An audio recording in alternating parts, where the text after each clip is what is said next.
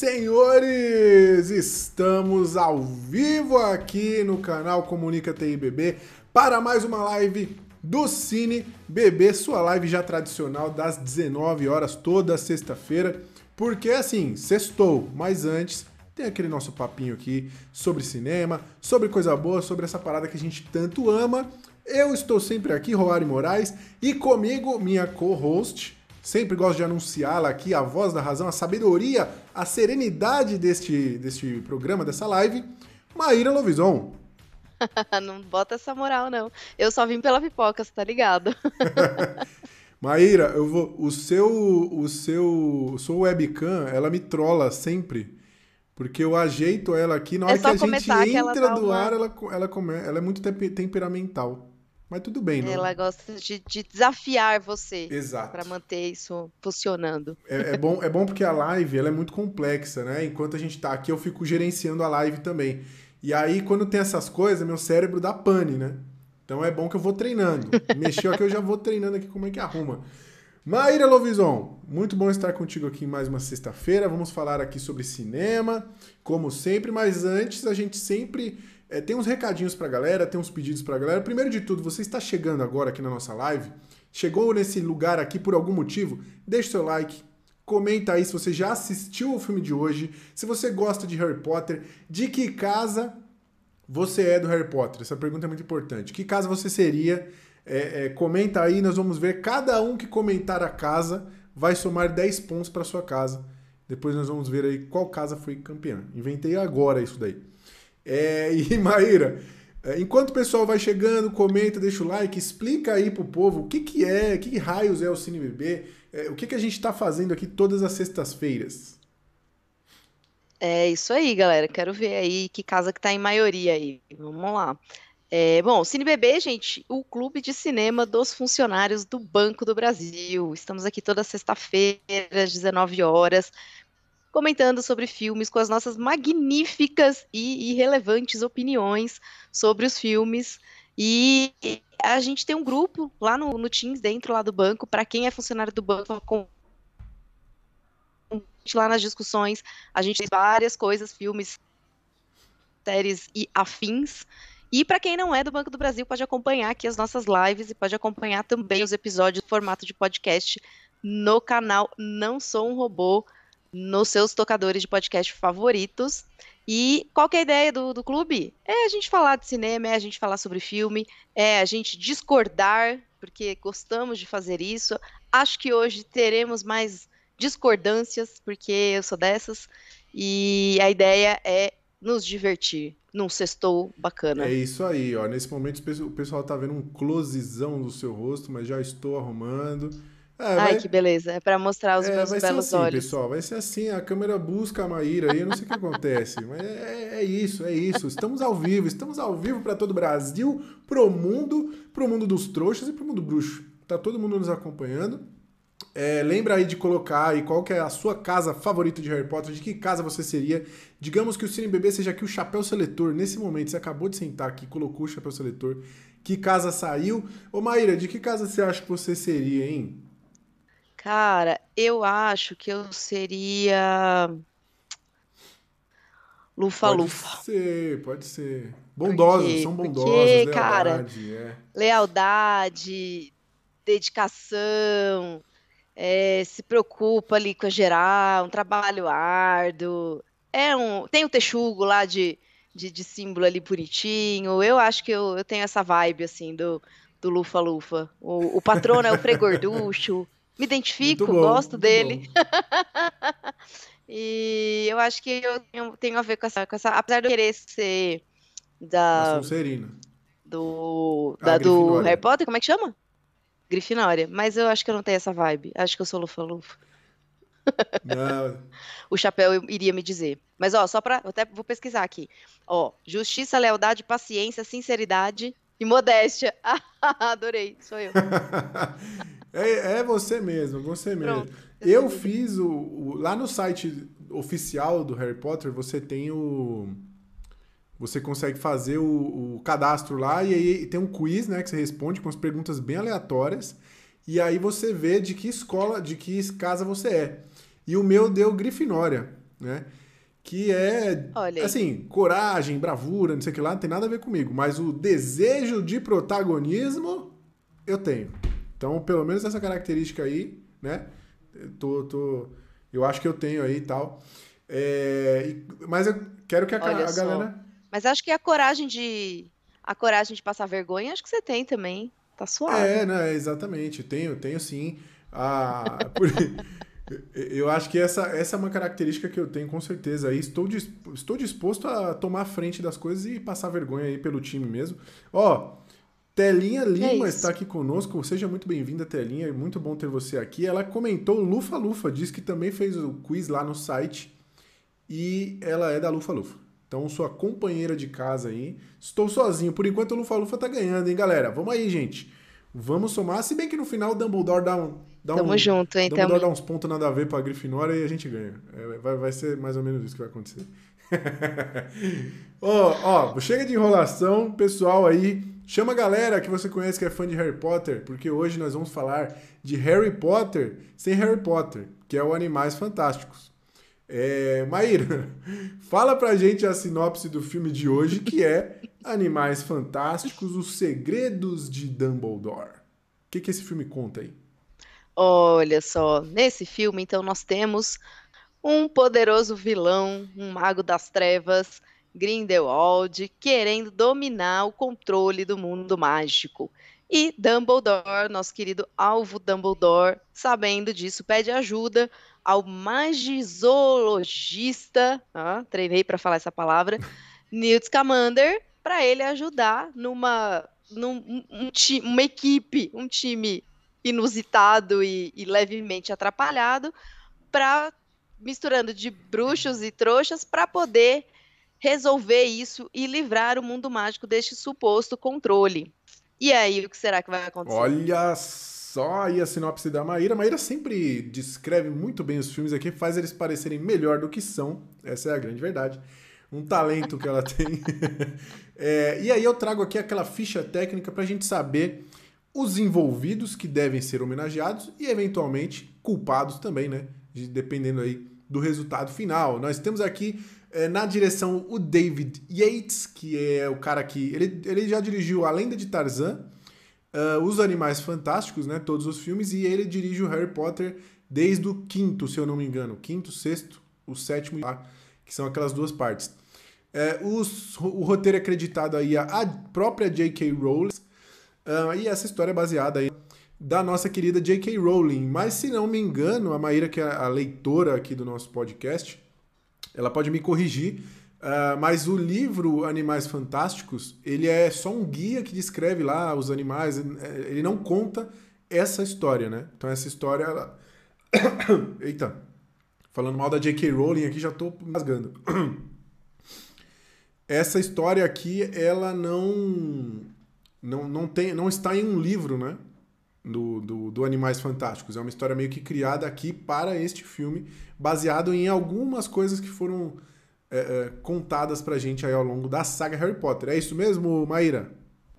É, isso mesmo. Essa, essa é a vibe dele. E aí, daí vem, né, a liberdade criativa da galera nessa história. Muito bem. Deixa eu só arrumar você aqui de novo, que o seu coisa está muito louco. E aí eu finalizo aqui a, a nossa ficha técnica maravilhosa. É, então, como eu disse, opa, peraí, pronto. Acho que agora ficou legal. Então, ó, no elenco a gente tem aqui. Então, então, o elenco é muito bom, né? Acho que a gente já dá pra começar elogiando por aí. A gente tem o Jude Law fazendo o Dumbledore. A Cara Mahoney faz. Não, quem é essa? Waitress, não sei quem é. Mads Mikkelsen, Mads Mikkelsen faz aí o novo Grindelwald, né? Que mudou. Ah, que antes era o Johnny Depp, falaremos sobre isso também. Temos o Ed Redmayne, que interpreta o Newt Scamander. Eu gosto bastante desse ator, mas depois vamos falar disso. Ah, deixa eu ver quem mais. Tem uma galera, né? A gente tem o Ezra Miller aí fazendo Credence. Ah, bom, tem um pessoal, né? E é, vou deixar o destaque especial aqui. Apesar de já adiantar para você que ainda não foi ver o filme que ela não tem muito tempo de tela, aliás, são pouquíssimos segundos de tela ali. Nós temos Maria Fernanda Cândido representando aí nosso Brasilzão ali no universo bruxo. É, e independente dela não ter muito tempo de tela, dá um calorzinho no coração ver ela ali, né? Você fala, pô, conheço essa pessoa, é legal, legal. Uh, temos as notas.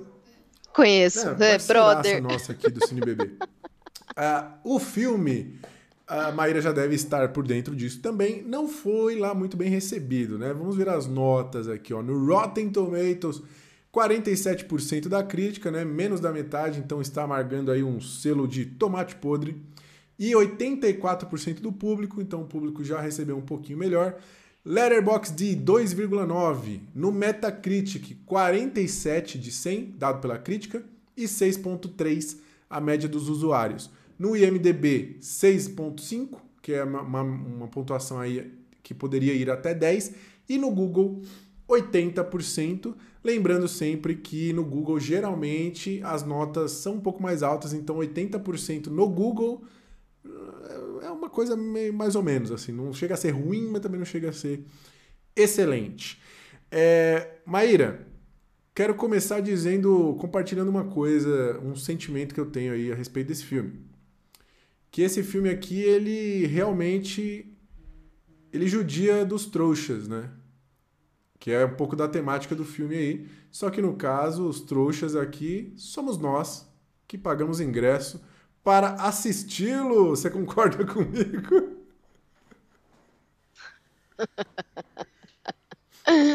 É uma forma de um mundo bruxo dominar os trouxas, talvez. É, não, não, eu não diria que judia. Acho que acho que ah, acho que acho que foi legal. Acho que foi bacana. Não me senti não me senti maltratada pelos bruxos dessa história.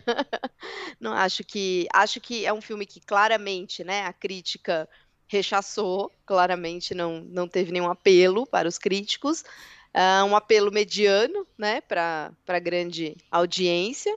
O que me surpreende, né? Porque o, o, mundo do Harry Potter tem muitos fãs e, em geral, a gente percebe muita passação de pano, né? Por ser do, do universo Harry Potter e tudo mais. Então, percebo aí alguma coisa. Eu, particularmente, gostei. Hum, novidade. Trouxe meu pano aqui, tá, tá prontinho, com rodo, para passar para o filme, mas me surpreendeu essa, essa recepção do público e aí, talvez, acho que uma questão de Harry Potter ter feito tanto sucesso com os personagens do, do mundo Harry Potter, talvez sem ele a fórmula esteja se esgotando mais rápido, realmente. E aí, como o filme não se sustenta, né, como um bom filme, ele acaba também não se sustentando aí por conta dos personagens não terem o mesmo apelo. E aí eu sinto que talvez haja essa, essa perda. Eu, particularmente, tenho várias, várias coisas legais que eu achei nesse filme. Uma delas veio a Maria Fernanda Cândido, trouxe um quentinho no coração, eu fiquei feliz. Ela fala pouco, mas, cara, é Brasil, ela tá lá, é um, uma super né, representação, um super, uma super conquista para a carreira dela, para o cinema nacional, enfim. É, então, eu acho que, além de outras questões ali que, que aparecem de uma maneira muito tranquila, né? A relação ali do Dumbledore com Grindelwald, eu acho que é um é um acerto muito grande a forma que eles trazem isso. E várias outras coisas que eu vou, vou ficar passando pano aqui pra gente, mas é, basicamente eu acho que ele tem pontos muito positivos. Mas aparentemente a fórmula está se esgotando rapidamente. E aí eles precisam repensar isso. Muito bem, ó, eu tô o, o, o seu vídeo e áudio tá vindo para mim com um leve delayzinho pelo que eu tô vendo na live. Então se você parou de falar e eu fiquei com uma carinha de paisagem assim, é porque eu tô esperando na transmissão acabar a sua fala para eu não ficar falando por cima, tá? Tô, tô, tentando pensar aqui por onde a gente pode começar a falar desse filme aqui, uh, mas eu acho que a gente podia, a gente podia tentar falar, vamos, vamos falar das coisas boas aí, porque assim, o, o filme ele tem já existe uma promessa aí de cinco filmes, né? Eles têm uma pretensão de fazer cinco filmes. E esse aqui foi o terceiro da saga, aí o terceiro é, filme que se chama, então, Segredos de Dumbledore. Aqui a gente tem um filme que vai dar bem mais destaque pro Dumbledore. Já deu muito no filme, no 2, né? E aqui a gente tem mais ainda. É, o, o filme, eu diria até que o Dumbledore é o protagonista do filme e da saga é, a partir do filme passado, né? Então o Newt tá meio de escanteio ali, ele, ele fica meio de canto. Por sorte, o Dumbledore do Jude Law eu acho muito bom.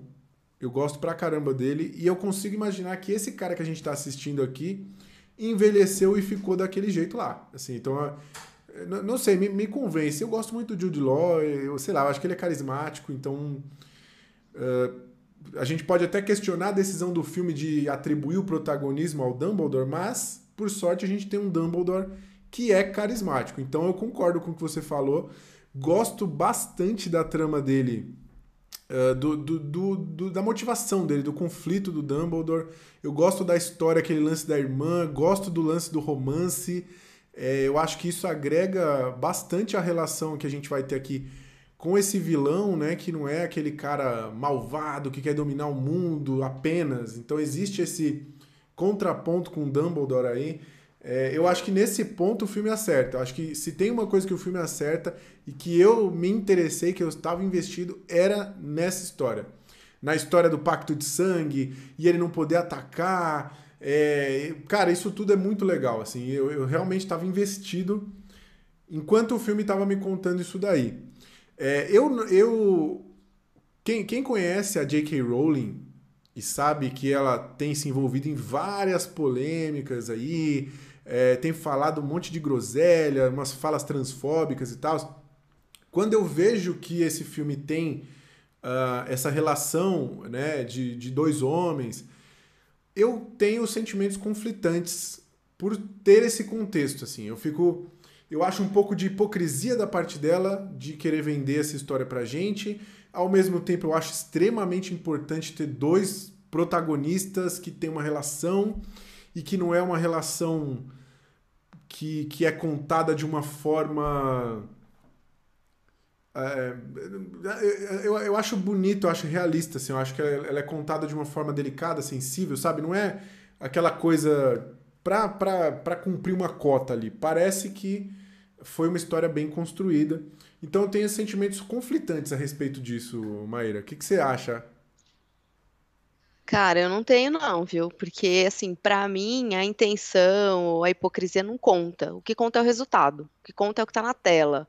E ter um filme desse porte, com essa história, pra mim é sensacional. Se ela fez isso pra tentar melhorar a imagem dela, não me É, importa, sabe? Pra mim, realmente não me importa. Porque o que a gente tem é um filme que trata uma relação entre dois homens como a coisa mais natural que ela é.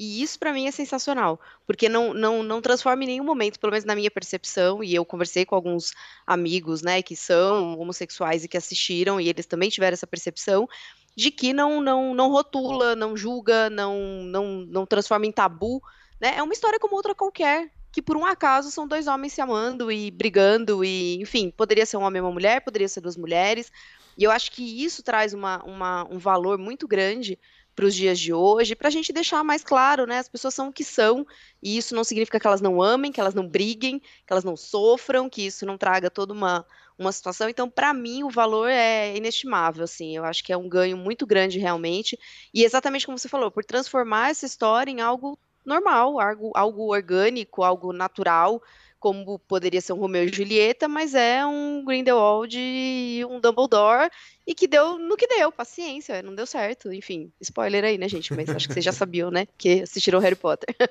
Mas enfim, né? É isso que acontece e, e tá ali. Tá dado, sabe? Eu, eu acho que isso tem um valor muito grande por eles terem trabalhado dessa forma. Então, se foi uma, uma vontade dela de, né, vou fazer isso para deixar para trás ali o meu passado de, de, de problemas, eu apoio, eu acho válido, eu acho que vale a pena e, e errar, todo mundo erra, né? Mas se a gente tenta consertar os nossos erros de alguma forma, eu acho que se foi essa tentativa, eu acho que ela conseguiu chegar bem perto, assim, para mim tá tá tá evoluindo, sabe? Isso para mim é, é, é bastante vantajoso, assim.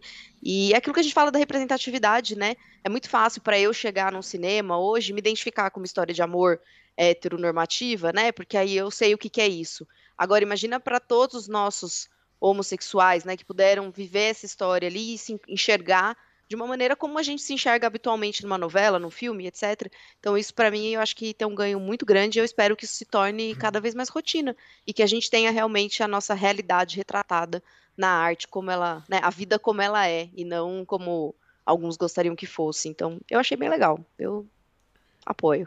É, eu, eu, eu também gosto, eu gosto. Acho que a melhor coisa desse filme para mim está nesse núcleo aí, está nessa dualidade entre esses dois personagens, nesse embate entre eles, essa divisão entre uh, o dever de, de, de enfrentar aquela ameaça e ao mesmo tempo todo esse background, o sentimento que ainda é palpável. Eu acho que aquela cena no começo deles uh, no café, né? É, eu, acho que, eu acho que ela, de uma maneira bem sutil, consegue estabelecer isso pra gente, sabe? Que entre os dois, e principalmente da parte do Dumbledore, ainda tem alguma coisa ali. É, então eu, eu, consigo, eu acho que isso é interessante até para para a evolução do que o Dumbledore vem a se tornar, né? Que é um cara extremamente fechado, frio, uh, o, o, Dumbledore que a gente conhece, né? É, que ele, enfim, ele deixa de ser uma pessoa carinhosa, porque ele é zero carinhoso, ele é extremamente frio, calculista, chega a ser manipulador até um pouco às vezes. Uh, e eu acho que, que combina muito, assim. Eu consigo imaginar como esses eventos que a gente está acompanhando aqui, lembrando que as histórias de Animais Fantásticos, Animais Fantásticos, elas se passam antes do, do da saga do Harry Potter, né? É, eu consigo uhum. eu consigo visualizar o caminho que levou à, à construção aí desse Dumbledore que a gente conhece. Então eu acho que isso é um baita acerto, porque é delicadíssimo você mexer nessa obra, né, que tem fãs que sabem mais da obra do que a própria escritora, assim, a galera que é, né, fissurada por isso daqui, que é muito exigente. Então acho que nesse sentido eles conseguiram é, acrescentar bem. Ó, a, a, Thali, a Telinha Lima comentou aqui que o Redmayne é bom demais para esse filme e demais filmes da saga postei e saí correndo. Não, fica aí, Thalia, sai correndo não. Eu concordo com a sua opinião, lembrando que o nosso Ed Redmayne, ele é um ator oscarizado, hein? Já venceu Oscar, já foi indicado mais de uma vez, se eu não me engano. Ele é muito bom ator. Ele faz aqui um Newt que meio que ele repete um pouco essa atuação dele, sabe? Esse cara meio atrapalhado assim. Ele já fez isso, assim, não é uma grande novidade para o trabalho, para a carreira desse ator. Mas eu acho que casou perfeitamente, assim. Eu, eu particularmente gosto do Newt. Eu acho que é, é, porque a gente acompanha ele desde o primeiro, né? Então, assim, eu gosto desse personagem, eu gosto dos momentos que ele tá em tela, acho que ele traz uma inocência, uma leveza que o filme precisa, porque é um filme meio melancólico, né? Um filme meio, sei lá, meio, meio pesado, meio triste, e eu acho que o Newt traz um pouco dessa dessa vida, assim, que a gente precisa. Gosto também bastante da relação deles dele com as criaturas, que aí é outro ponto alto que eu queria falar, mas antes disso, comenta aí o que, que você acha do nosso Newt Scamander.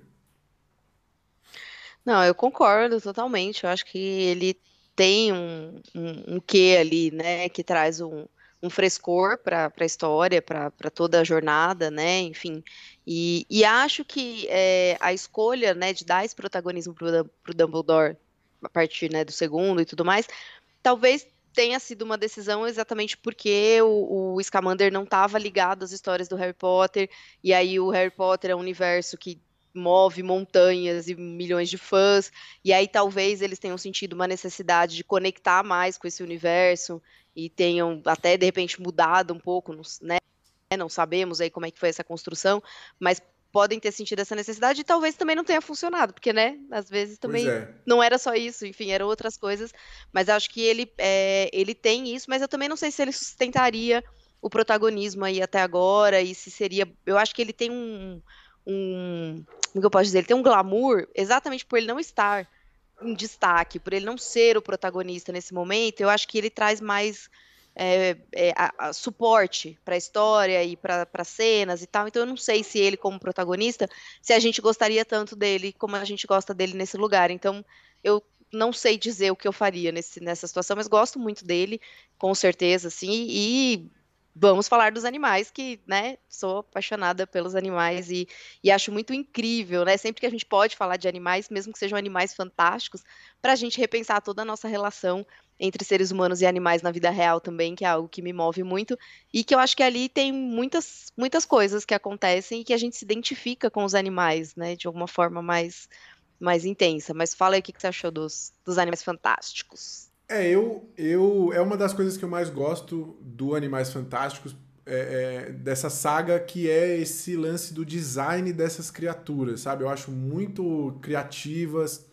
É, tem muita coisa que, é, é, que, que, bebe na fonte aí de, de mitologias, né? Mitologia chinesa, mitologia, né? Enfim, várias mitologias egípcias e tudo mais. Mas é, eu acho muito interessante o design das criaturas. Eu acho que eles conseguem dar bastante personalidade para elas.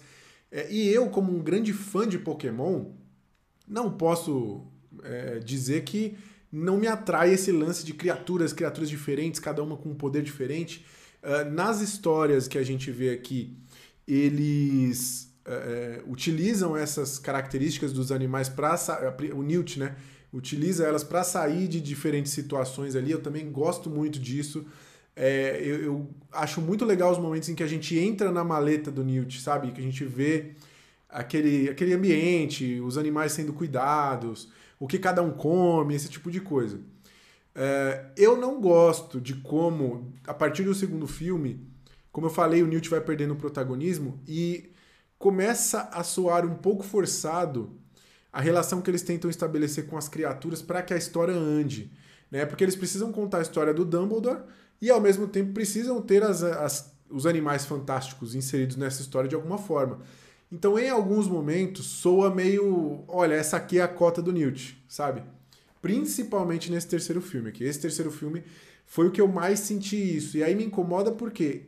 É, é, até por isso o primeiro dos filmes é o meu favorito, porque é uma história basicamente de: olha, o animal X tá tocando terror aqui, a gente tem que capturar ele, como é que a gente vai fazer? Depois revelam lá que, enfim, não era isso e tem uma coisa maior por trás.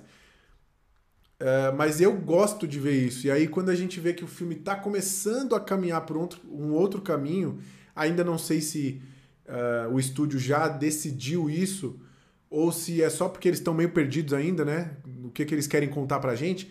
Mas eu fico, não sei, me incomoda um pouquinho, porque eu gosto muito dessa parte, dessa parte dos, das criaturas fantásticas mesmo. É, porque tem muita coisa que a gente não viu nos filmes do, do Harry Potter. Uma outra criatura que a gente que aparece, a gente viu lá, é, mas para mim, que sou muito fã de Harry Potter e eu gosto muito desse universo, é como se eu tivesse visitando uma parte desse universo que eu ainda não, não, não, tinha, não tinha tido contato, sabe? Então, é, gosto demais, gosto demais. E eu vou estender meu elogio aqui ao design das criaturas para todo o design de produção do filme. Eu acho os cenários lindos, acho o figurino maravilhoso, o figurino do, do, do filme aqui. É, então, eu acho que sim, tem bastante coisa pra gente elogiar nesse filme. Vou deixar você fazer mais elogios, mas eu acho que esse filme e a saga como um todo tem um ponto, um, que é o que puxa ela para baixo e puxa com força. Mas vamos falar disso já já. É, me conta o que, que você acha aí do, do design, das coisas tudo aí. A telinha tá falando, perguntando aqui, ó. Se eu não, se eu falar que eu não me sensibilizo com os animais, eu vou ser bloqueada? Jamais será bloqueada aqui, telinha. Por favor, fique conosco. Não tem problema, a diversidade é linda e tem gente que gosta e gente que não gosta e isso é sensacional. É, eu tenho, né? Para quem não sabe, eu sou vegana, então eu tenho uma relação com os animais no mundo real. E isso com certeza me conecta diferente no, na, nas histórias, né? Então, quando eu vejo, por exemplo, aquela cena do, do sacrifício lá do, do, do bicho que eu não sei o nome, né? Do que vai dar lá a é resposta Quilin, no final. Tilin, Tilin é, ou Quilin? É Quilin, eu acho. Tilin, Quilin. não lembro. Enfim, esse, esse aí. É, quando eu vejo esse sacrifício, para mim é triste, né? Mas porque eu acho triste na vida real também, enfim. Então eu me conecto dessa forma. E, e é, é, natural que isso aconteça, né? Mas eu, eu concordo contigo, eu acho que as criaturas estão muito bem trabalhadas, né? Elas estão muito bem. É, o design delas está muito bem feito. Eu acho que tem um, tem um cuidado com essas criaturas, né? Para elas terem. para elas existirem ali daquela forma que eu acho muito bacana. A cena do com, com o Ciris ali eu acho impagável, assim, fantástica né? E aí até um colega meu que assistiu comigo aí, Thiago Abração, é, ele comentou que numa entrevista o, o, ator falou, né? E aí o pessoal contou da dança do Siri, que aqui no Brasil já rolou, uhum. né? Uma trend, porque a gente é, é, é desses. E que o, o, ator se surpreendeu porque ele nunca imaginou que isso já tivesse existido semelhante, né, no mundo real. Então, Eu acho que aquelas cenas ali da, da, daquela gruta, né, daquela caverna, enfim, daquela prisão ali, é, eu acho que são muito boas. E, e, todas as cenas com criaturas, assim, eu acho que estão muito bem cuidadas. Isso, isso me dá uma sensação boa também, porque eu também gosto. E acho que não, não fica. Não fica é, é muito fácil você ter né, um quilinho ali e parecer uma coisa ridícula e parecer uma coisa fake. Não, fica muito crível, né, da gente acreditar que aquilo ali tá, tá existindo, tá acontecendo daquela forma. Então eu, eu gosto bastante, realmente, os cenários maravilhosos, eu acho que ah, o figurino também, mas isso não me surpreende, porque toda a produção, pelo menos né, da, do universo retro, sempre tem esse cuidado de, de cenário, de, de, de imagens grandiosas, enfim. É, a questão técnica, para mim, que sou né, relativamente leiga aí, para mim fica completamente entregue, assim, super contemplada e belas imagens, e o áudio muito bom, e a trilha, acho que muito impactante ali, a gente consegue ser levado ali nas emoções e tal. Então, assim, no geral, eu acho muito bom. E as criaturas eu, eu gosto bastante. E aí, talvez, essa seja uma escolha também arriscada, né? De deixar o, o a, a, toda a saga, né? Animais Fantásticos, sem dar tanto foco nos Animais Fantásticos é uma escolha, e aí a gente não sabe se é uma escolha boa ou não, mas com certeza foi uma escolha deles, né? É, definitivamente é uma escolha, né? A gente pode dizer isso a respeito do filme aí. É, ó, vou, eu vou estender mais um elogio aqui a uma personagem que é, eu acho que é Lali o nome dela, né? Aquela bruxa nova que aparece, que ela é ela, o, o Newt que apresenta fala que ela tem. Ela que vai chamar o Jacob lá, que ela vai lá na padaria, arma uma cena lá para ele. para convencer ele. É, é hum. Lali, né? O nome dela? Tô olhando aqui. Eu, eu acho Não que lembro, é Lali, tá, gente? Aqui. Eu acho que é Lali. É, Lali Hicks. Lali, isso, pronto. Ela mesma. Lali Hicks. É, bom, a gente não sabe absolutamente nada dessa personagem, né? Vale frisar, é, já entrando aí num grande problema que esse filme tem. Porém, é impressionante o que essa atriz fez aqui com muito pouco, assim, porque a gente não conhece nada dela, a gente só sabe o que o Newt comenta, que ela, ela é escritora de livro também, e ela é muito boa com. É, esqueci, com feitiços de defesa, algo do tipo. Se eu não me engano, é basicamente essa a apresentação dela ali. E a gente sabe que ela tá do lado do bem. Mas ela é muito carismática, gostei demais dela, do visual dela, da personalidade dela. E eles colocam ela junto com o Jacob, acho que fez uma dupla legal ali. É... Gostei, gostei. Eu quero saber mais dessas personagens. Quero, aliás, eu quero saber mais dos personagens. E agora nós vamos entrar no que para mim chega a ser desrespeitoso com os fãs de Harry Potter, que é o roteiro deste filme, que é desculpe você que gostou, uma grande porcaria. Este roteiro aqui é ofensivo, ofensivo. Eu vou, eu vou comentar já já. Calma, calma, Maíra, antes de você me refutar. Calma. Temos comentários aqui, ó. A telinha, ela falou o lance dos animais, né, que ela não se sensibiliza. É, eu acho que em alguns momentos, principalmente com o Kilin, Tilin, sei lá, teve uma outra cena que não compôs legal com o ator ali, não sei. Talvez seja isso, o estranhamento de você estar tá vendo uma criatura digital, né? Pode não não sensibilizar tanto. E ela comentou da dança do Siri, né? Brasileiro inventa a dança do Siri e não registra patente. É, a dança do Siri que foi o grande hit ali do, do Pânico na TV. É, e ficou aí esse legado pra gente. É, Maíra, minha crítica ao roteiro desse filme é o seguinte. Tirando o Newt que, aliás, até o Newt. Vamos, vamos falar do Newt primeiro. O Newt ele foi apresentado pra gente como esse cara. Eu vou descrever ele da forma como eu recebi, tá? E aí você me disse é isso que o filme. É, é isso que o Newt é. Mas eu entendi que o Newt ele é um cara que ele não é muito bom socialmente, ele foi expulso da, da, de Hogwarts, inclusive, porque ele é um cara que se dá melhor com os animais, com os bichos, né? Então, a jornada dele é se encontrar em meio ao universo bruxo, a, enfim, as pessoas e saber é, se relacionar, encontrar-se, criar conexões, assim como ele consegue criar com os animais. Então, para mim, o Newt é isso: é esse cara que é dócil, que é, que é inocente, que é ingênuo, que não vê maldade, que é muito bondoso. e, e que tem esse instinto de proteger as pessoas de quem ele se importa, certo? Creio que sim. É, para mim, ele tem ali é, alguma coisa do espectro autista. E aí eu não sei se isso é uma é, é algo deliberado, é algo uh, feito ou é sem querer, mas para mim tem alguma coisa ali, sabe? Alguma coisa, me lembra, né? Um Sheldon Cooper, tem algumas coisas ali que tem traz esse, esses elementos para mim. E aí não sei se, se, se isso seria o caso ou não, mas de repente uma síndrome de Asperger, né, alguma coisa nesse sentido, eu acredito que seria uma, uma questão. Agora, não sei até que ponto isso foi discutido ou definido aí do personagem, mas sim, vejo uma inabilidade social, mas isso, é, isso eu acho eu acho rico, né, a gente ter esse personagem, porque é um personagem que tem destaque, é um personagem que tem seus momentos, ajuda, atrapalha, enfim, né, como qualquer ser humano, mas eu acho que é importante a gente entender isso. As pessoas são diversas, né? Então eu não tenho só as pessoas que são super desenvoltas e falam bem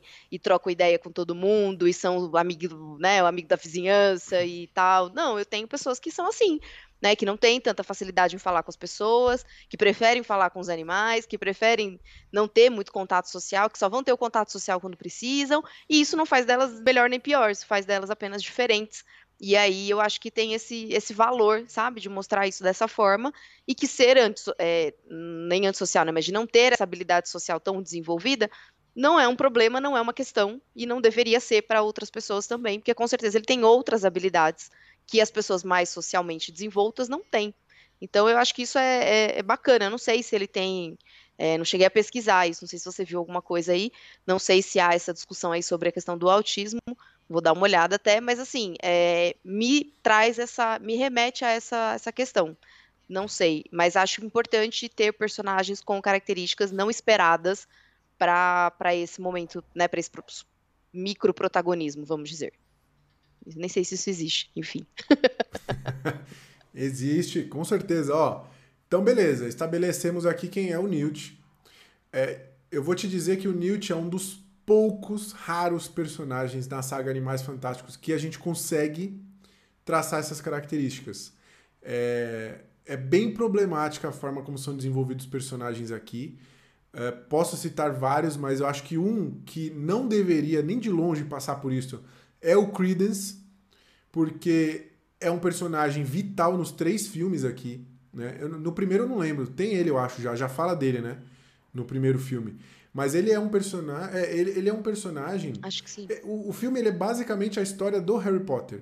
Então a gente tem um, um menino que é o escolhido, que tem algo dentro, de, dentro dele, que as pessoas vão atrás daquilo, o vilão quer, quer encontrar ele e tudo mais. É basicamente a história do Harry Potter, só que no caso aqui o Credence tem aquela o Obscuros, né, que é aquela magia uh, retraída e tudo mais.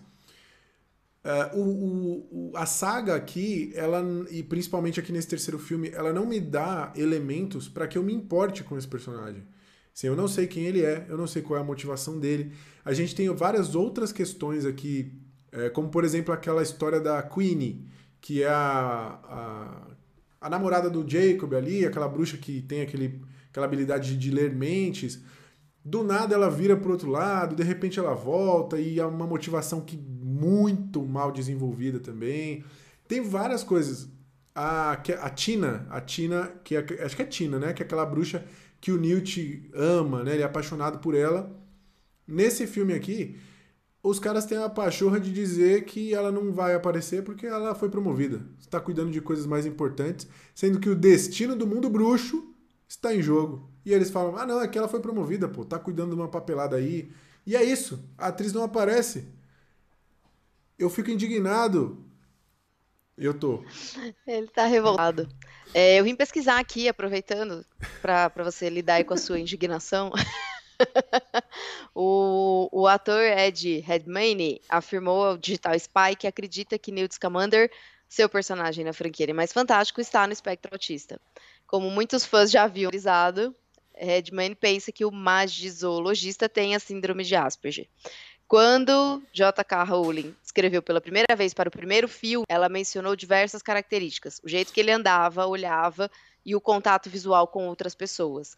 E aí ele teria dito que acreditava que ele estaria no, no, no, espectro de Asperger, e naquela época a síndrome ainda não havia sido definida, foi mais lá pelos idos dos anos 40, 50, então ali nesse momento não faria, não existiria nada referente a isso, mas poderia ter sido uma pessoa com essas características, acho bacana. Com relação a, a essas bruxas sem motivação, é, sem, sem propósito, sem saber a que vem, eu acho que, que sim, a gente tem muitos personagens, isso é, é, realmente isso é um ponto, eu não vou dizer nem se é bom ou se é ruim, mas é um ponto nesse roteiro, a gente tem muitos personagens superficiais. E isso pode ser bom ou pode ser ruim, depende daquilo que você está esperando do filme. Acho que talvez haja uma, uma, como que eu posso dizer, tipo um, um descrédito aos fãs de, de Harry Potter de achar que eles não davam conta de muita profundidade.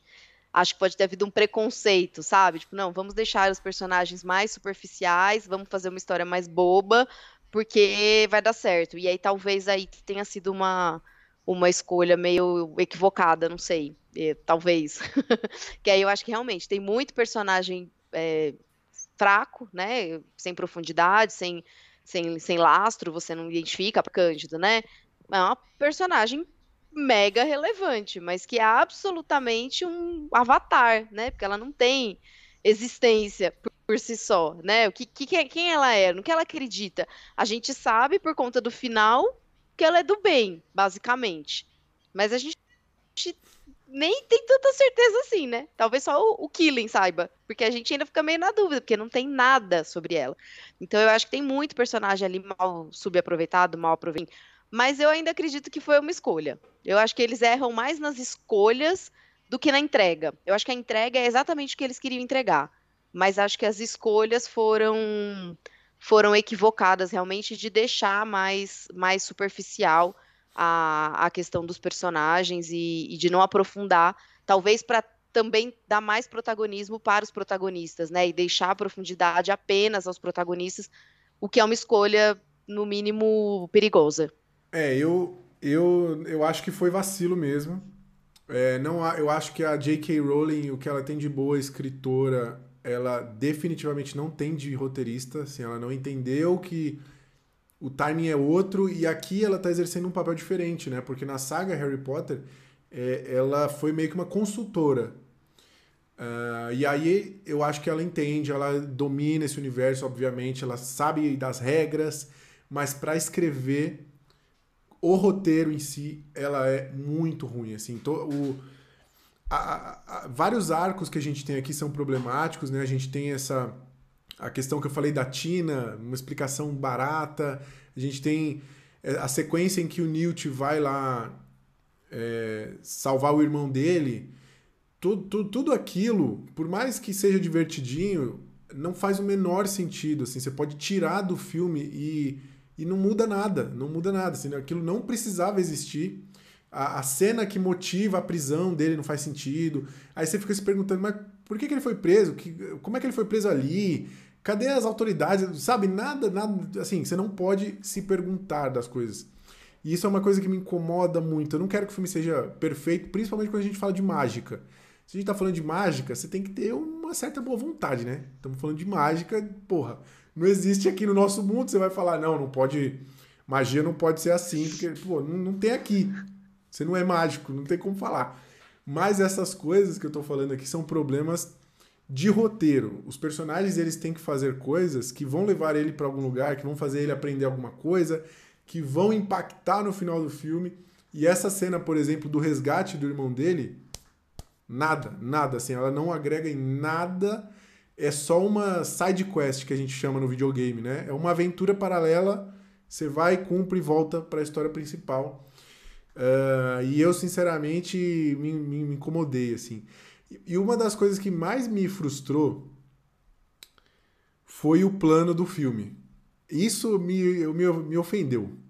Porque, para quem não assistiu, o, o nosso querido Grindelwaldo agora pode ver o futuro. Por conta do Kilin lá que foi capturado e tudo mais. É, não vou entrar nem no mérito do que, que ele. Enfim. Como eu falei, não vamos ficar tentando explicar magia aqui, mas ele. Ele pode ver o futuro agora. Então o Dumbledore junta uma equipe para impedir lá os avanços do, do plano do vilão. Uh, só que eles têm um plano que é o seguinte: é, como o vilão pode ver o futuro, eles têm que criar um plano que não é um plano. Então ele manda as pessoas para irem fazer coisas sem saber o que, que eles estão fazendo, porque senão o vilão vai, vai saber. Isso não faz o menor sentido, porque se o cara vê o futuro, ele pode ver que o Dumbledore ia bolar um plano que não é um plano, enfim. Não vou entrar nesse mérito. Ou seja, a gente fica duas horas vendo personagens fazendo coisas que notoriamente não vão dar em nada, eles sabem que não vão dar em nada, e aí eu fiquei assistindo a parada e falando, mano, o que, que é isso, gente? Por que, que eu tô assistindo isso? Ó, o exemplo mais claro da, da patifaria que é essa história, esse plano, é o do Yusuf, se eu não me engano, né? É Yusuf, que é aquele. Ele é o. Isso. Ele é de uma. Isso, Yusuf, Yusuf Kama. Kama. Ele é de uma. É, William Adilan.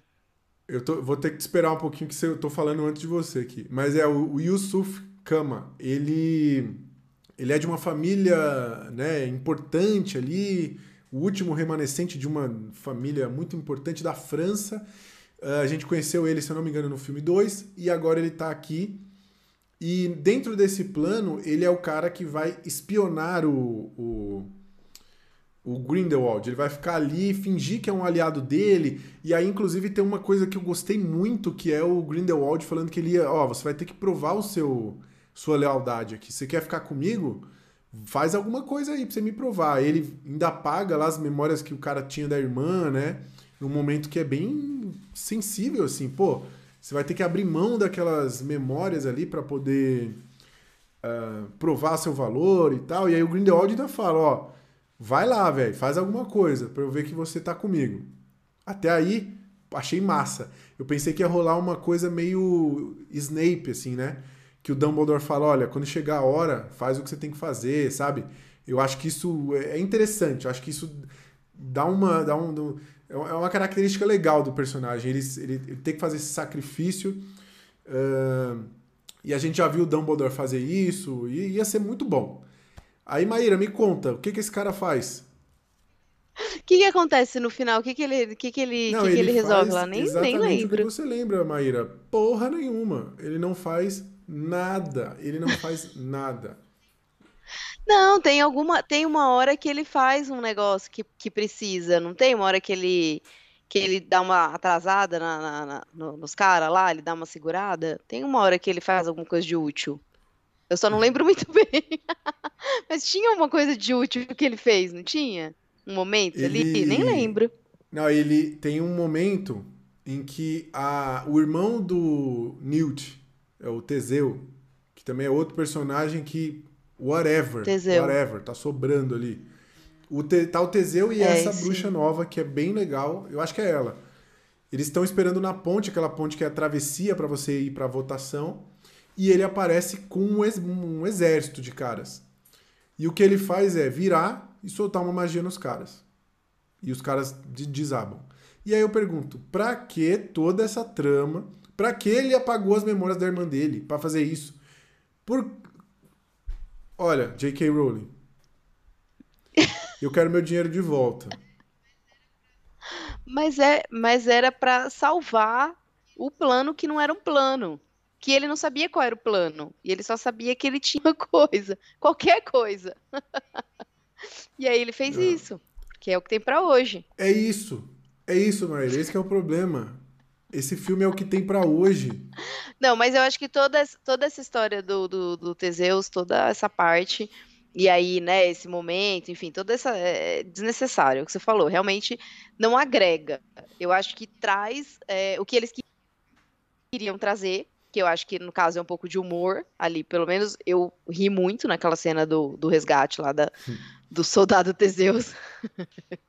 Mas eu acho que foi um, uma, uma escapatória, né? Ali, uma saída fácil para tentar trazer um pouco de, de, de, humor e alguns outros momentos ali, e algumas criaturas que eles precisavam, talvez, tinha uma cota, de repente, e aí, a gente não colocou os caranguejos, onde a gente bota eles? Vamos botar aqui. Aí a gente precisa dar um, a gente precisa dar um papel lá pro Pelúcio. O Pelúcio tá lá, ele tem que fazer alguma coisa. O que, que ele vai fazer? Ah, vamos dar uma cena para ele junto lá com um tronquinho lá. Como é que chama o tronquinho? Tron, tronquilho, né? Que chama em português. É, vamos lá dar um papel para eles, vamos dar, uma, vamos dar um protagonismo para eles. Aí tem essa cena para isso, basicamente. E aí depois no final tem ele para ser salvo pelo pelo pelo outro cara lá, pelo Yusuf. E aí é isso. Ué, você tá reclamando por quê?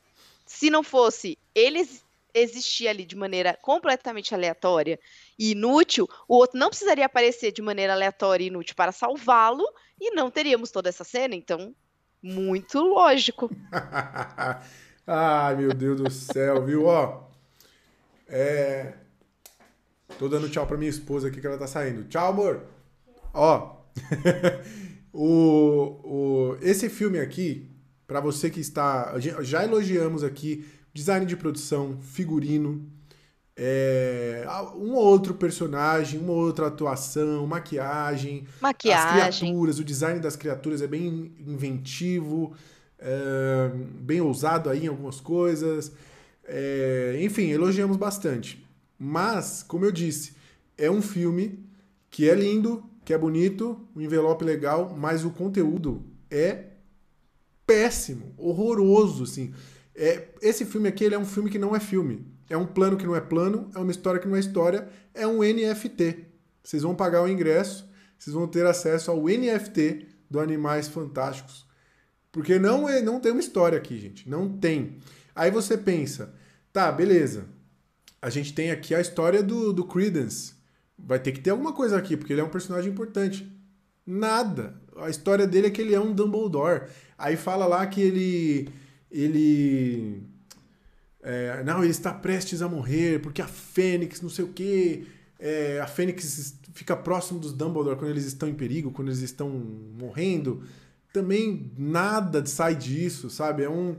É, a única coisa que eu acho interessante disso é que o filme é Os Segredos de Dumbledore e em nenhum momento fala qual é o Dumbledore. Então aí você, depois você percebe que não é necessariamente do alvo Dumbledore, né? Então isso é legal. Isso é bem legal. Isso é bem legal. Eu gosto. Eu gosto disso porque exatamente, é, você não sabe, né, de qual, de qual Dumbledore a gente está falando. E eu acho que a questão do roteiro, eu acho que vem muito disso, assim, eles queriam explicar o, o, o, o além, né? Então eles queriam explicar o, a história do, do, do Credence, eles queriam explicar porque que o Dumbledore era daquele jeito, e aí, esse talvez seja um grande problema da J.K. Rowling, mas de a gente querer fazer a história reversa, né? E aí, quando a gente vai para a história reversa, às vezes a gente perde nessa questão. Porque é isso, tipo, ela tinha uma história, a história era do Harry Potter. E aí ela foi buscar uma motivação que explicaria o que aconteceu, porém, o que aconteceu já tinha acontecido na prática, né, na vida real. A história já existia e ela foi buscar uma explicação posterior para algo que teoricamente aconteceu antes. E aí eu acho que ela se perdeu um pouco realmente. A telinha tá falando aqui, ó, nem tudo que ela põe a mão é bom, né? Mas dá dinheiro. É, tá dando um pouco, mas assim, seguindo essa lógica aí das notas, da receptividade do público e tudo mais, até dinheiro vai começar a dar menos daqui para frente, porque é, tá, tá decaindo, né? Então ela vai ter que repensar. E se o objetivo dela for dinheiro, inclusive, é melhor dar uma repensada. Realmente o roteiro não é, não é bom, não tem uma história. Eu acho que ele assim, ele é entretenimento. Para mim ele serve como um bom entretenimento exatamente por conta dos outros elementos. Então tem cenas bonitas, tem cenas grandiosas, tem efeitos visuais, tem é, atriz brasileira, tem criaturas fantásticas, tem magia, porque é isso, magia, né? Tem, tem, eu vou explicar, sei lá como é que é na regra dos bruxos, não tô lá, não, não saber, tô aqui no mundo dos trouxas me lascando. Então, basicamente, ele é um entretenimento. Agora, roteiro realmente não temos. Mas também não sei se eu fui para lá querendo um grande roteiro. Talvez seja esse o ponto, assim. Sabe como é que é, né? Mulher hétero aprendeu, assim, a se conformar com pouca coisa. Porque, né? É, a vida é assim. Então a gente meio que já. É, tá. É isso, assim, tem, tem uma aparência, não tem um conteúdo, basicamente minha vida amorosa, né? Então acho que já tá tudo certo, a gente consegue lidar com essa frustração. Não é isso, é, tá tudo certo. Não temos roteiro. Muito bom, muito bom, Maíra. Você definiu da melhor maneira possível. Mas é interessante isso que você falou, porque o filme ele dá uma pelada tão grande, porque ele sabe que a gente gosta, ele sabe que a gente tá lá porque a gente ama esse universo. Então quando você começa, ué, mas por que, que esse cara do ministério tava. Aí ele joga uma imagem de Hogwarts e a gente fica hipnotizado. E é isso. Quando entra a musiquinha do Harry Potter, a música tema, quando você vê Hogwarts, quando você vê um bicho papão na escola, quando você. Sabe, essas coisas. Não tem como. Você que cresceu. Eu cresci lendo os livros. O livro era lançado, eu ia lá comprar, sabe? Enquanto eu era. Pô, era, é, assim, me marcou muito Harry Potter. Harry Potter é uma. É um universo que eu sou apaixonado e o filme me conquista facilmente nisso. Ele me segura por conta disso.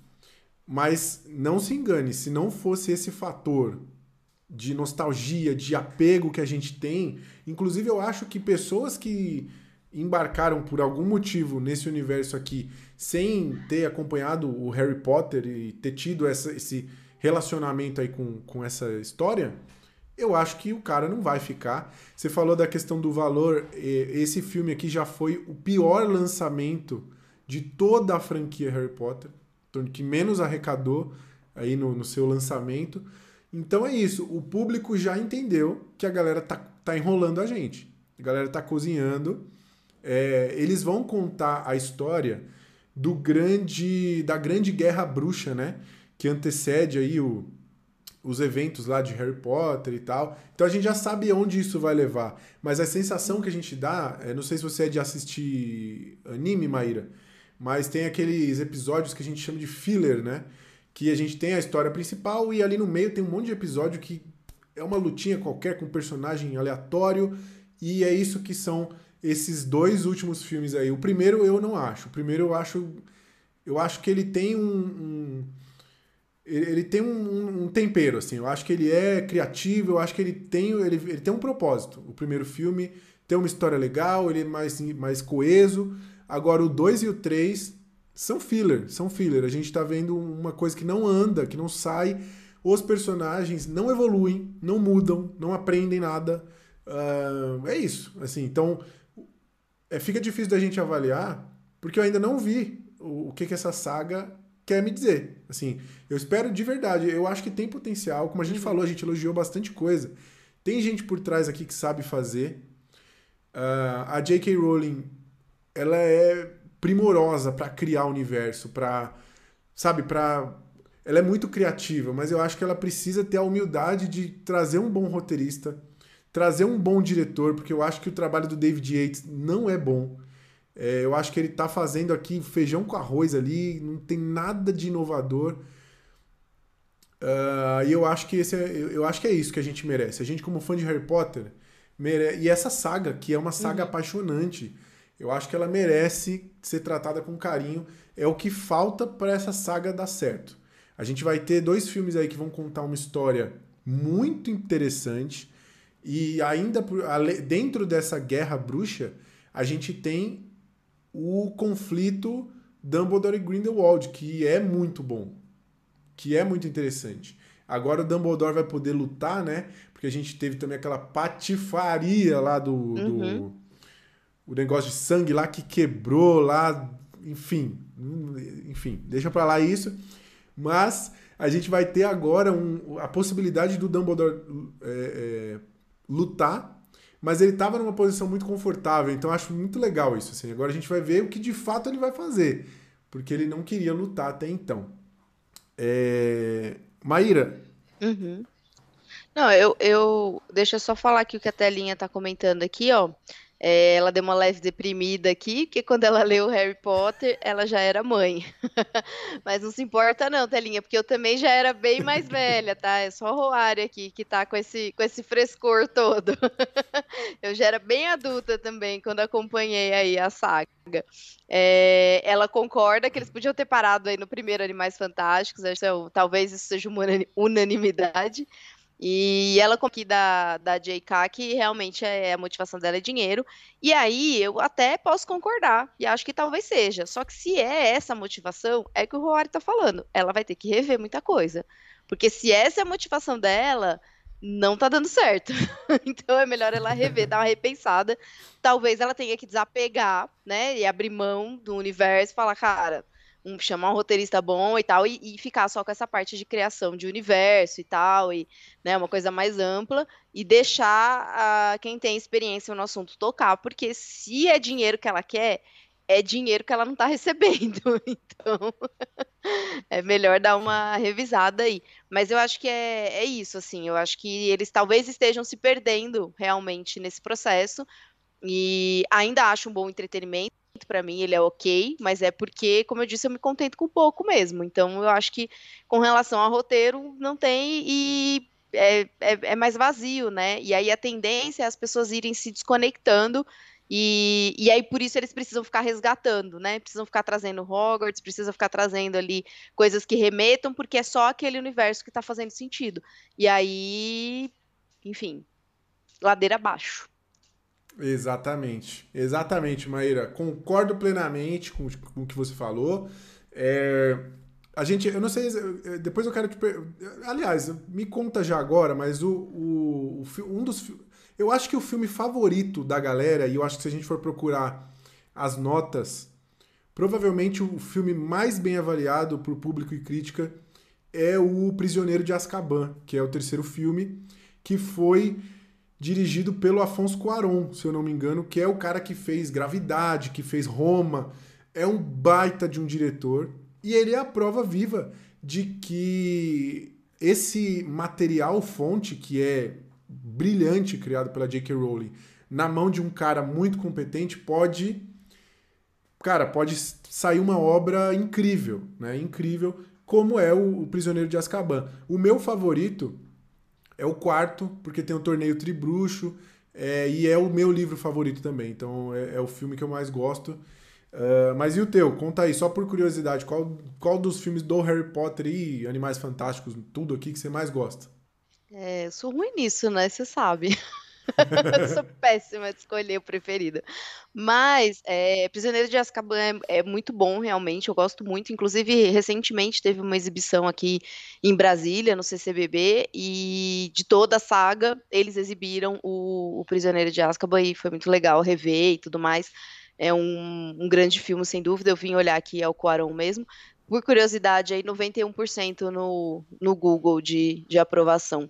É, eu, eu não saberia escolher, não, mas eu, eu, eu acho que eu tendo a gostar muito do primeiro, assim, mas eu acho que é por conta de trazer todo o universo e de ter toda uma ambientação do universo Harry Potter que eu gosto muito. Então, é, eu ficaria aí com, com o da Pedra Filosofal, né? O primeiro? Se eu não estiver muito isso louca. Mesmo, isso mesmo. É isso? A Pedra Filosofal. Você que leu todos aí. É, e aí é, e aí, por ter toda, toda essa ambientação do universo, do mundo bruxo, né, dos trouxas e toda a, a didática da, da situação, na época eu não, eu, não, eu não li todos os livros e na época eu não tinha lido nenhum, então aquele ali para mim trouxe um pouco mais de, de, de, aproximação com o universo e acho que nostalgicamente eu ficaria com ele, mas não sei dizer se eu teria um preferido não nesse, nesse universo todo, como a telinha disse, não é da minha faixa etária. eu já sou um pouquinho mais. É, um pouquinho mais experiente, digamos assim. e aí eu não, não saberia dizer. Mas acho que a Pedra Filosofal é um, é um belo filme, eu gosto. Eu também, também gosto. Gosto bastante. Bom, eu, enfim, sou suspeito para falar de Harry Potter, eu sou apaixonado por essa saga. É, e até por isso eu fico tão revoltado com Animais Fantásticos. Não é má vontade, eu juro que eu queria sair encantado como eu saí com saía com os filmes do Harry Potter, sabe? Mas Infelizmente, o público que cresceu vendo Harry Potter está mais velho, tem mais referências, conhece mais coisas e ela não pode tratar a gente como se a gente fosse aquele, aquele adolescente que, que, que queria soltar magias, né? Então não pode. Ó, pra gente encerrar nosso papo aqui, Maíra, a não ser que você queira comentar algum outro aspecto do filme, eu acho interessante a gente falar sobre o final dele. O terceiro ato, que eu acho incrivelmente problemático suspeitei desde o princípio. Bom, o filme ele faz vários comentários sociais e, enfim, o próprio, a própria saga do Harry Potter tem isso. E eu acho que grandes obras literárias de fantasia, filmes, sei lá, de fantasia, eu acho que eh, parte da beleza dessas obras está nos comentários sociais, está nos reflexos da nossa sociedade ou do período em que foram escritos. A Maíra comentou o lance dos animais, né? E é interessante também, é interessante você observar uh, como o, a figura vilanesca, né? E os vilões aqui chegam e matam lá o bicho e tudo mais. E se você observar também no universo de Harry Potter que a gente assistiu os filmes, não tem tantas criaturas como a gente vê em Animais Fantásticos. Das duas, uma. Ou o filme é mal calibrado mesmo, e aquela questão que a gente falou que tem que ter um monte de criaturas só por causa do Newt, ou essas criaturas deixaram de existir por algum motivo, talvez interferência aí do, do, dos bruxos no habitat dessas criaturas, sei lá, mas fica a reflexão. O universo Harry Potter não tem tantas criaturas como a gente vê aqui. E o filme tá cheio desses comentários sociais. Uh, a gente tem, por exemplo, a figura do Grindelwald aqui, que é um, um nazista, um face nazista aí, sei lá, né? A gente está num momento tão crescente dessa onda de neonazistas, uma coisa bizarra. É, então o filme tem esse comentário importante de um cara que quer chegar no poder e que ele vai conquistando seguidores que acreditam que são uma raça pura. Eu acho isso muito legal. Acho que o filme ter essa discussão. E aí eu também fico decepcionado por, pelo, pela forma como o filme simplesmente descarta a possibilidade de trazer uma discussão mais profunda, sabe? Mais. É, essa parte da, da, da, votação é uma piada. É uma piada, porque esse sistema você não sabe como é que funciona. Quem são essas pessoas? Que, qual é a plataforma de governo desses caras aí? Por que, que o Grindelwald é pior do que os outros? Por que, que a, a brasileira é melhor? É, por que, que essa galera segue eles? Como é que funciona esse voto? O povo atira para cima, fogo de artifício. Por que, que aquelas pessoas que estão ali estão votando? Aquelas são todos os bruxos que existem? É, enfim, eu fiquei muito chateado de dessa votação não ser tão mal explicada. E aí a gente tem esse esse recurso de roteiro, né? Esse plot device aqui que é o, o animal. O, como é que é o nome que eu esqueci, meu Deus do céu? O Kilt? Quite? Quite? Killing. Killing. Chilling. É, O, o, Bambi, vamos chamar do Bambi, o, o cervo ali, o viado. O Bambi, o Bambi mágico. Isso. O Bambi mágico, exatamente. O, Bambi mágico aqui, que apareceu ao longo de toda a história e que ele faz tudo que o roteiro precisa, ele concede poderes de visão, ele é o, o ele tem essa característica de poder ler a alma das pessoas e enxergar quem é puro, quem é bondoso. E aí, esse costume antigo que os bruxos tinham de eleger suas autoridades por meio dessa criatura, né? Aí o cara vai lá e fala: Nossa, gente, tá uma indecisão aqui. É, por sorte, a gente tem um Killing aqui, um, que era uma criatura que até então era raríssima. Eles até falam, né? É muito raro, é muito difícil de encontrar. Quando nasce um bicho desse, é um evento. E aí você se pergunta, tá, se não tivesse esse bicho, o que, que os caras iam fazer? Porque é uma eleição, afinal de contas. Como é que funciona essa eleição? Eu fiquei muito puto com isso, de verdade, muito, muito puto. Eu fiquei puto porque eles não desenvolveram essa discussão, que seria interessante ver o contraponto, toda essa questão política, o movimento dessas esses seguidores aí. É, e é muito mal, mal escrita a regra. E a minha última crítica, eu já deixo você falar desse final aí. Uh, eu vi muita gente criticando que, nossa, deixaram pro terceiro ato uma votação, que bosta. Mas é o que eu tô falando, poderia ser muito legal. Poderiam ter construído de um jeito que a gente ia ficar engajado. Caramba, quem será que vai ganhar? É, sabe? Mas não é o que acontece. E o Killing é, tem toda uma palhaçada de ser um Killing zumbi. Ele morre bem naquela hora, coincidentemente. Aí aparece o Killing verdadeiro. É, e o Killing, que precisa escolher alguém entre os bruxos ali. É, primeiro que eles ignoram o fato de que tem três candidatos. Eles simplesmente soltam o Killing para todo mundo. Vira bagunça. Fala, ah, não, deixa, deixa os três. Vamos para todo mundo agora. Agora valendo todo mundo aqui. Soltam o Killing.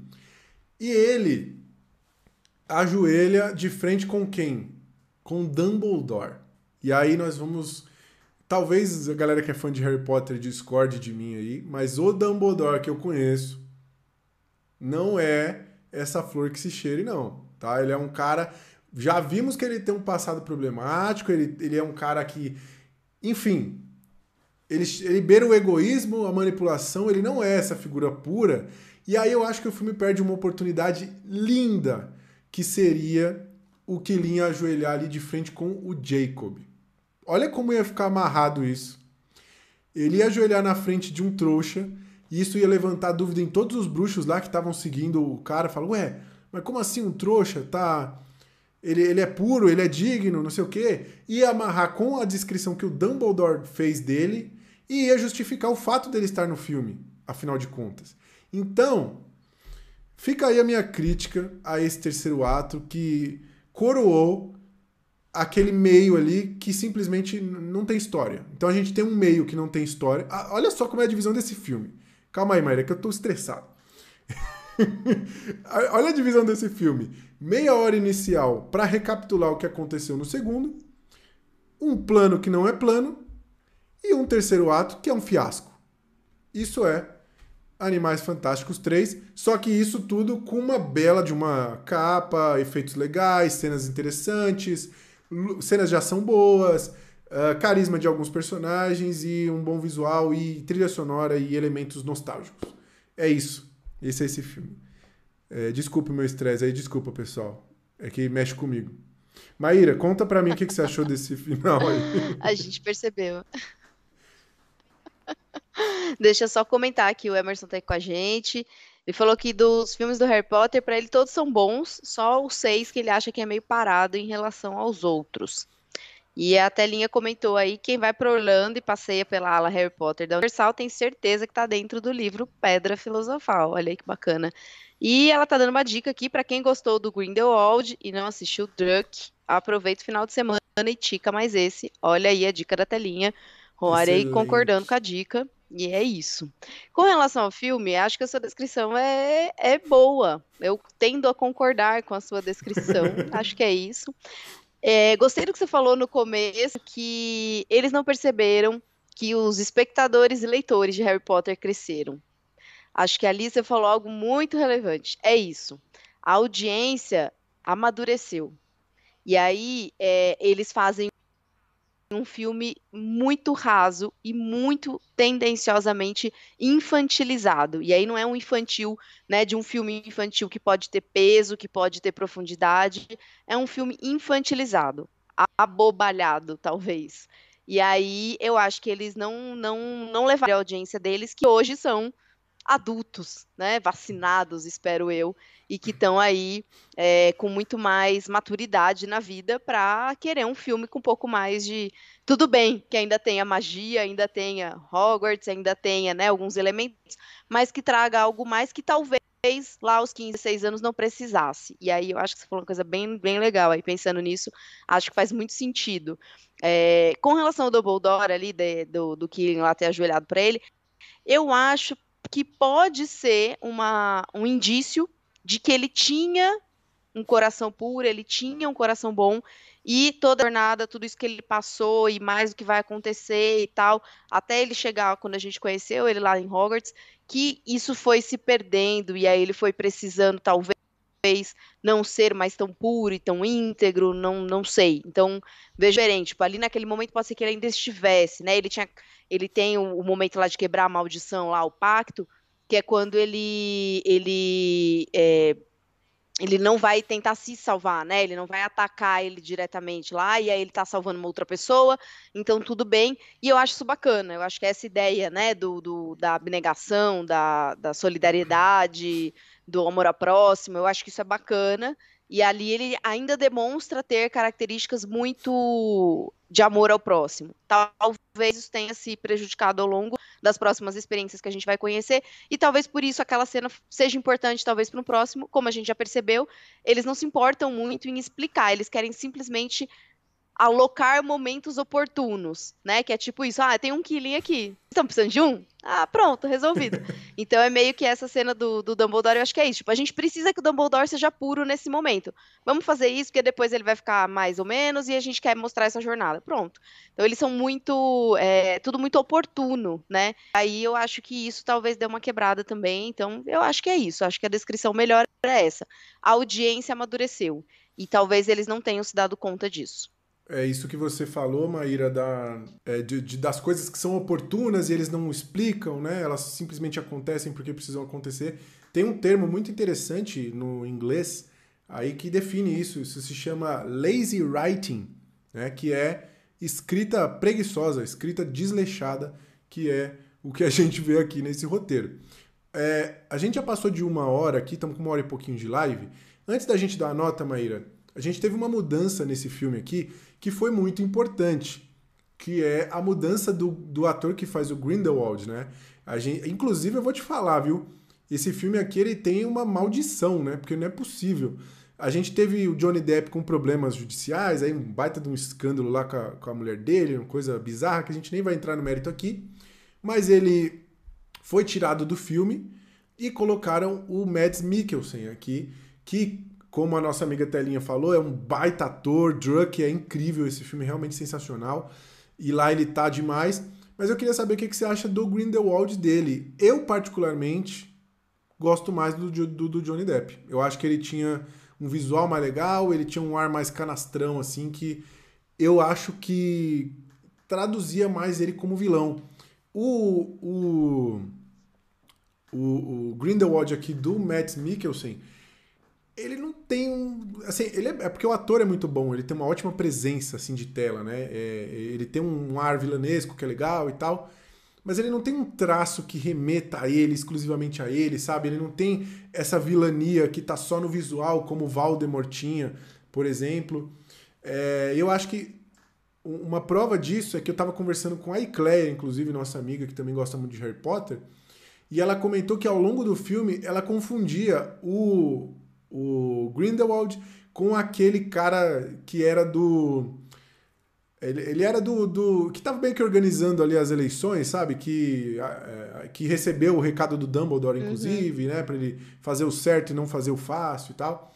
Ela falou que ao longo do filme ela confundia o tempo inteiro, e isso é um sinal muito ruim de que falta ali naquele vilão algo que o diferencie, sabe? Dos demais bruxos. E eu acho que o Grindelwald do Uhum. Do, do Johnny Depp tinha isso, eles não nem se preocuparam em explicar nada, falar algo sobre a mudança de visual. Ele é de fato o mesmo personagem, uh, e nenhum outro personagem nota essa diferença. Uh, e eu, sinceramente, preferia ver o Johnny Depp aqui seguindo na história. O que, que você acha? Eu preferia também ver ele, mas não sei te dizer se porque eu acho que ele tem esses elementos todos a mais aí, ou se simplesmente porque eu acostumei. Não, não saberia responder, mas me incomodou também é, essa a gente assumir, né, que é outra pessoa e tá tudo bem e ninguém se importa e né, eu acho que fica muito é, fica muito fake mesmo, né? Assim, a coisa muda e todo mundo finge que tá tudo bem. É, é, é a maior passada de pano uhum. pra situação. Você fala, pô, mas é outra pessoa, ninguém percebeu, vai nem pelo menos, sei lá, sugerir uma cirurgia, uma, sei lá, uma transfiguração, um, um feitiço que fosse, né? Tipo, sei lá, me transformei, enfim nada. Então eu acho que realmente foi, foi ruim. Acho que eu concordo com a Ecleia aí, abração Ecleia também. É, acho que tem essa, essa questão complicado, eu também preferi o Johnny Depp. Mas eu não sei se dizer se por hábito ou se por porque realmente ele tinha esses elementos melhores aí, mas eu, eu gostaria. Acho que perderam essa também. É uma. O mais bizarro é que a, o primeiro filme, o Grindelwald, é interpretado pelo Colin Farrell, né? E a, a justificativa é, é essa. Ele tá usando, ele tá. Ele tá transformado, ele tá usando um cara lá que é. Eu não lembro, faz muito tempo que eu vi mas é um cara que eu acho que é do Ministério da Magia, ele tem até outro nome, né? Então Grindelwald, ao longo do filme, é outro. Uhum. Ele, ele tá com um avatar lá, igual você falou, ele, ele tá usando um outro cara ali. É, podia ter algo nesse sentido, pô, é magia, tá, né? Mas enfim, vamos, vamos às notas. Acho que a gente já falou, já deixou bem claro aqui o que a gente achou do filme. É, eu, vou, eu vou deixar a Maíra uhum. falar por último hoje, porque talvez a nota dela seja diferente da minha. Vamos ver. É, como eu falei, Talvez. Resumindo aqui a minha, a minha, o meu ponto de vista é, eu consigo enxergar a magia aqui desse universo, sabe? Tudo aquilo que me encantou em Harry Potter, a beleza daquilo, a vontade de de estar tá ali, sabe? De ser um bruxo também, de viver tudo aquilo, está ali. tem uma outra coisa legal, tem personagens que são interessantes, uh, tem bons momentos perdidos em um roteiro que é inadmissível uma produção desse tamanho ter. Assim, uma, dessa importância, desse tamanho, da quantidade de dinheiro envolvido nisso aqui é inadmissível, é puro ego da dona J.K. Rowling, é interferência de estúdio, é, é, é muito triste, de verdade, é muito triste. Por conta disso, é, e por eu ter dito que é um roteiro extremamente vazio, uma história que não diz nada, personagens que não têm personalidade, que não têm é, background, que não são desenvolvidos, francamente, minha querida, não estou nem aí. Assim, eu não consigo me importar com essa história. Caguei para o Credence, caguei para qualquer coisa. A única coisa que importa aqui é o Newt e a história do Dumbledore com Grindelwald, mas não é o suficiente para dar o infinito e além de jeito nenhum. Então, Francamente, minha querida, não estou nem aí. Esse aqui é um NFT. Esse filme não existe. É, só para dizer que a gente está desconectado da nossa audiência, porque Telinha está dizendo que o Homem-Aranha também muda. E Emerson está dizendo que Dumbledore trocou no Harry Potter 3 e foi de boas. Então, quer dizer, ninguém se importa se trocar a imagem dele ou não. Aparentemente, só eu e você. Então, a gente não tá, não tá ligado não, aqui o... com a galera. O Dumbledore. Mas, assim. O, o Dumbledore do filme, ele. Ele era um veião de barba com chapéu. Você mal via o rosto do cara. Era diferente, né? Pô, é muito diferente, gente. Pô, não faz isso. É, não, eu, eu, bom, é óbvio que a minha nota é diferente da sua, porque é óbvio que eu não poderia dar a mesma nota que eu dei para King Richard aqui nesse momento. Não teria nem cabimento, né? Eu seria linchada após esse episódio aqui. Então não, não faz sentido. Claro que também não posso, né, dar My Precious por motivos óbvios, porque temos aí grandes uhum. questões estruturais e problemáticas, mas eu me diverti, eu dei risada, eu me emocionei, eu achei bonito, eu tive um entretenimento de qualidade independente do roteiro ruim. E a minha nota é ao infinito e além, claro, como você já esperava, porque afinal de contas eu me diverti. Eu não sou a audiência de Harry Potter que cresceu, eu já era crescida antes, então meio que tá tudo ali mais ou menos no mesmo embrólio e na mesma expectativa. Eu já não esperava muito do Harry Potter, não espero muito desse. Tem criaturas fantásticas, já achei fofa, achei meigo, elas sobrevivem, todo mundo trata elas bem, e isso para mim é sucesso. Trata, cuidam bem dos animaizinhos, eu já estou feliz. Então, a minha nota é ao infinito e além. E aí, você que ainda não assistiu o filme, fica aí o convite para assistir. Dizer pra gente aqui, depois comenta aqui na nossa live dizendo se concorda com as nossas notas ou não, se daria outra nota, o que vocês acharam, se é tudo isso ou não, se o Roari está mais mal-humorado essa semana do que de costume. E aí vocês contam pra gente. É isso aí, Maíra. A gente só esqueceu de explicar como que é a nossa escala. Então, pra gente encerrar a live, eu só vou pedir. É, Olha, é, eu só verdade. vou pedir para você explicar as notas e aí você já explica pra galera onde estão as nossas notas, né? Só pra gente encerrar a live. Pode ser? A nossa escala, então, agora você já sabe que Roari deu a nota, francamente, minha querida, não estou nem aí, e eu dei ao infinito e além. O que isso significa? Talvez nada, se você não conhece a nossa escala. então vamos lá. Se o filme é muito ruim, a gente dá a nota Run, Forest, Run. Seria equivalente à nota 1 de 5. O filme é muito ruim, passe longe, não perca seu tempo, vai dormir, que é melhor. Se o filme tem alguma coisinha ali que salva, algum elemento ali que dá para aproveitar, a nota Houston, we have a problem, nota 2 de 5. Tem alguma coisinha ali, dá para aproveitar. Se o filme nem fede nem cheira, não não agregou em nada, só causou aí perda de tempo e desperdício de dinheiro, como é o caso aí para Roari de Animais Fantásticos, francamente, minha querida, não estou nem aí a nossa nota 3 de 5. Se o filme é bom, trouxe entretenimento, tem bons elementos, como na minha opinião tem aí figurino, cenário, efeitos visuais, atores, etc. Divertiu, mas é só isso, tá ok. É o nosso ao infinito e além, é um bom entretenimento, na minha humilde opinião, que só vim pela pipoca, vocês estão ligados. E se o filme é top das galáxias, aquele que é estourado, que a gente adorou, não é o caso, é o filme nota My Precious, nota 5 de 5. Então, essas são as nossas notas, a nossa super escala. Agora você entendeu a nota que demos. E aí, sabendo dessa nossa escala, comente aí, nos, coloque aí nos comentários depois a nota que vocês dão para esse filme. Se forem assistir depois, coloquem. E lembrando que semana que vem estamos de volta com. Roari vai dizer que eu não sei a programação. Eu acho. Eu ia perguntar. Não, eu ia. Se quiser, eu se ia... não quiser, pode deixar também. eu ia perguntar para você, mas eu acho que é o. Acho eu acho que a gente vai falar de Sonic e Red Crescer é uma fera. Eu acho, ah, tá? Ah, olha aí. Se não for, vocês vão talvez, saber. Para saber, talvez. é aquilo que a Maíra já disse, né? Você pode acompanhar o nosso podcast no Não Sou um Robô, procure Não Sou um Robô aí nas plataformas de podcast. Se você é funcionário do Banco do Brasil, joga no teu Teams lá CineBB ou procura Roário Moraes e Maíra Lovison, que a gente coloca você lá no grupo. Lá a gente é muito legal, a gente fica interagindo ao longo da semana, a gente divulga aí o nosso calendário pra galera. É, no mais, eu só posso dizer que Animais Fantásticos é o Harry Potter sem Harry Potter, é um filme que não é filme. É, é um plano que não é, é um plano. plano que não é plano. A magia não está aqui, talvez esteja no próximo. Vamos ficar de olho. E eu convido você, meu, vem pro clube.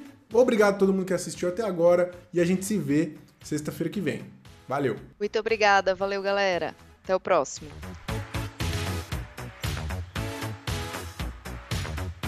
Esse podcast é uma produção da equipe de comunicação da Diretoria de Tecnologia do Banco do Brasil, apenas para fins internos. Para conhecer mais o nosso trabalho, siga a gente no Instagram, comunicatibb e se inscrevam no nosso canal do YouTube.